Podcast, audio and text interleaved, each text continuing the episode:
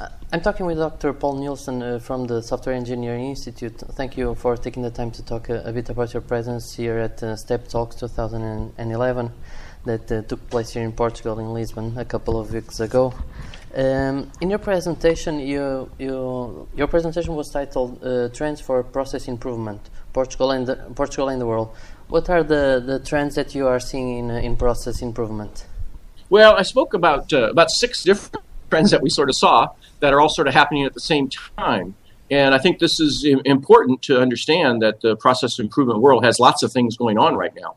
Uh, first, we, we talked about uh, the fact that there are many different models out there, and there's a, a, movement now to sort of try to combine some of these models in different ways so that it's uh, you get the effects of all of them. Plus, it's a little bit cheaper to kind of keep up your system and to qualify for proposals in different countries and such. So we see things like uh, lean manufacturing uh, kind of principles in CMMI, or Six Sigma and CMMI coming together. We've uh, we've done appraisals that are ISO and CMMI together at the same time. Uh, this way is to get some economies into the system, and and as I said, take the advantages of each of the uh, good aspects and views that these different systems give. Uh, second, we, we see things like uh, process improvement models like CMMI uh, incorporating more software engineering technology than they did in the past. So it's not just process, but now more uh, sort of hardcore engineering, like uh, like uh, software architecture, software security principles, being more included in the models themselves. And I, think that's a very important trend. we also see a, a move to sort of uh, to have these process improvement models extend more over this whole supply chain, not just for the development side of things. Uh, it's getting less and less that people are interested in just a sort of technical solution. They want a whole solution for their whole system. So we're seeing uh, moves where these process improvement models are extending over the outsourcing side of things, over the service side of our industry. And as you probably know, the service side of the industry is probably even bigger than the software development side of our industry. So that's kind of nice to have a model that goes across all those things. And in our CMMI world, uh, we've developed uh, versions of CMMI for outsourcing and acquisition, for development, and now for servicing as well. Fourth, we see the uh, process improvement world acting as a catalyst to uh, enable this global software community. So it provides sort of a common language, a common uh, framework for companies to work together.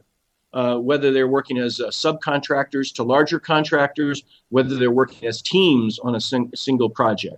So, I mean, this is one of the things that has enabled the, the great and large Indian software companies to compete around the world for work because people know they have this common quality standard that's sort of represented by CMMI and other kind of uh, models like that.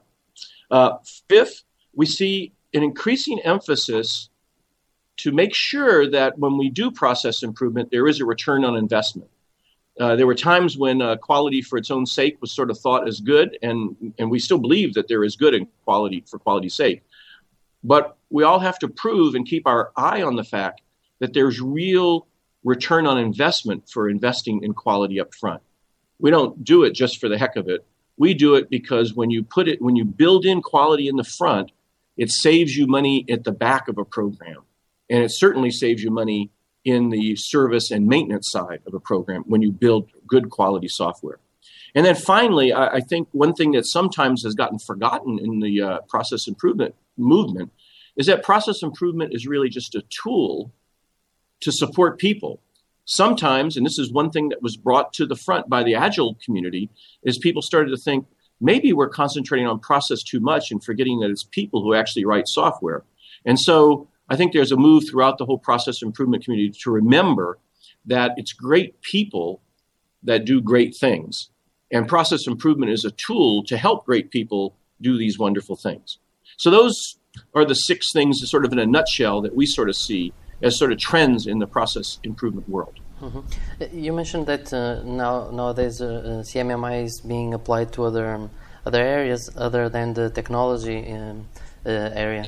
Uh, do do other um, businesses, other um, other industries um, how do they feel when working with a, a framework that was first developed developed for a, yeah. a, technology problem to solve a technology problem? It is kind of interesting because we think there really is a, a need and a need for this in some of the other industries, and many of them know about sort of the uh, the worldwide um, acceptance of CMMI in the development side of things.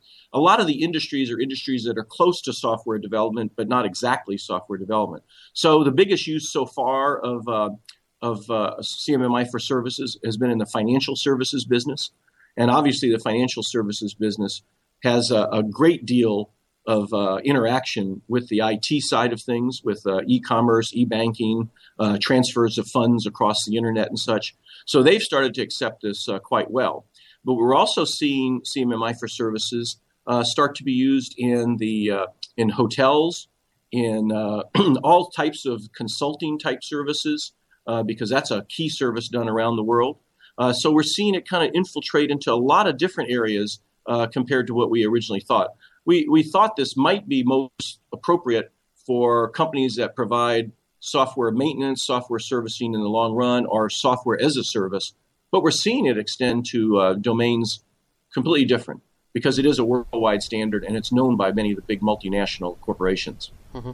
Okay, so you, have been um, um, work working or you have some some kind of knowledge of what's happening here in Portugal you know um, yes. um, and how do you compare the, the Portuguese software industry with the rest of the world? Well uh, you know all my interactions with the Portuguese software industry is, have been very good. Um, I, I think skills and talents of the people uh, and their sort of entrepreneurial spark and innovation is uh, up there with the best in the world. They're sort of world class uh, Portugal of course as you know uh, has companies that range from the, the big multinationals down to the little one and two man entrepreneurial kind of organizations, and they all can be successful in the world market. Um, the, the big key is to find the niche that you can be most successful in. You know, so um, uh, fortunately, uh, one of the strengths of Portugal is that it's got some great world class universities that are preparing their students very well. And of course, we know uh, quite well the university in Porto with uh, Professor Raul Vidal, but uh, Coimbra and other universities are also excellent universities and doing quite well. Uh, we find that the universities, as well as companies that we deal with in Portugal, are excellent uh, organizations for us to uh, be partners with, be colleagues with. Uh, we can discuss the toughest issues with them, understand what their problems are, what their their uh, um, special solutions may be, and then try to apply them to the whole world market. So we see Portugal as kind of in a, a unique space. You know, of course, they're part of the European community, which is really uh, strong because of the big markets there. But they're also used to being a a, uh, a global competitor around the world. Mm-hmm. Okay, and, and, besides doing the, the, the their consultancy, um, their consulting work, uh, yes. what do you think that uh, companies like StrongStep and others can play in the in this area of building communities around software uh, quality and uh, and that that theme. Yeah. Mm-hmm. Well, you know, we we've been dealing with StrongStep for uh, about four or five years now, and uh, it's kind of interesting that uh, in business sometimes you find that uh, you think you're connecting with people who um, who their greatest strength may be their technical acumen, their technical skills. But in the StrongStep people, what we found is people who are very good at communicating, uh, you know, very good at interpersonal skills and, uh, and sort of the, the kind of softer skills that are really important for consulting. They seem to have a, a nice way of working with people and, and helping people to move along at whatever pace they're ready to accept. You know, sometimes when you're a consultant, you can come in and say too much too soon, and the and your client uh, isn't ready for that, and kind of starts to build a wall. Uh, but I th- see the StrongStep people as being uh, very socially adept at making sure that their clients and customers can take advantage of the advice that they're giving them. Uh, we found them, as I mentioned earlier, just to be uh, wonderful people to deal with, people who have good technical skills, people who have good interpersonal and communication skills. Mm-hmm. Uh, okay, that, that's uh, an interesting point uh, to, to, focus on the soft skills and the, their importance for uh, for doing a, a, good job at at implementing solutions. Yes, yes. Okay. Uh, the, the, Portuguese market, market is, a, is a small market. Do you think that uh, Portuguese companies can compete in the software international market or in the CMMI consultant area? well, of, of, course I do. Of course I do. I, you know, uh, uh, first of all, the Portuguese market isn't that small. You know, and if especially if you're a small company, uh, there's Portugal looks big if you're a small company. If you're a bigger company and you're operating around the world, uh, Portugal is an important part of the world community in trade and, and commerce and finance and everything. And you know, because of the uh, uh, the the ties that Portugal has to Brazil, to uh, uh, other places around the world, uh, Goa, to Macau, it's got a natural affinity to places all around the world that opens things up quite a bit. But the other thing that you have to remember is that uh, Indian companies, which have been very successful in the world, have, have not been operating for the most part on, on problems for India.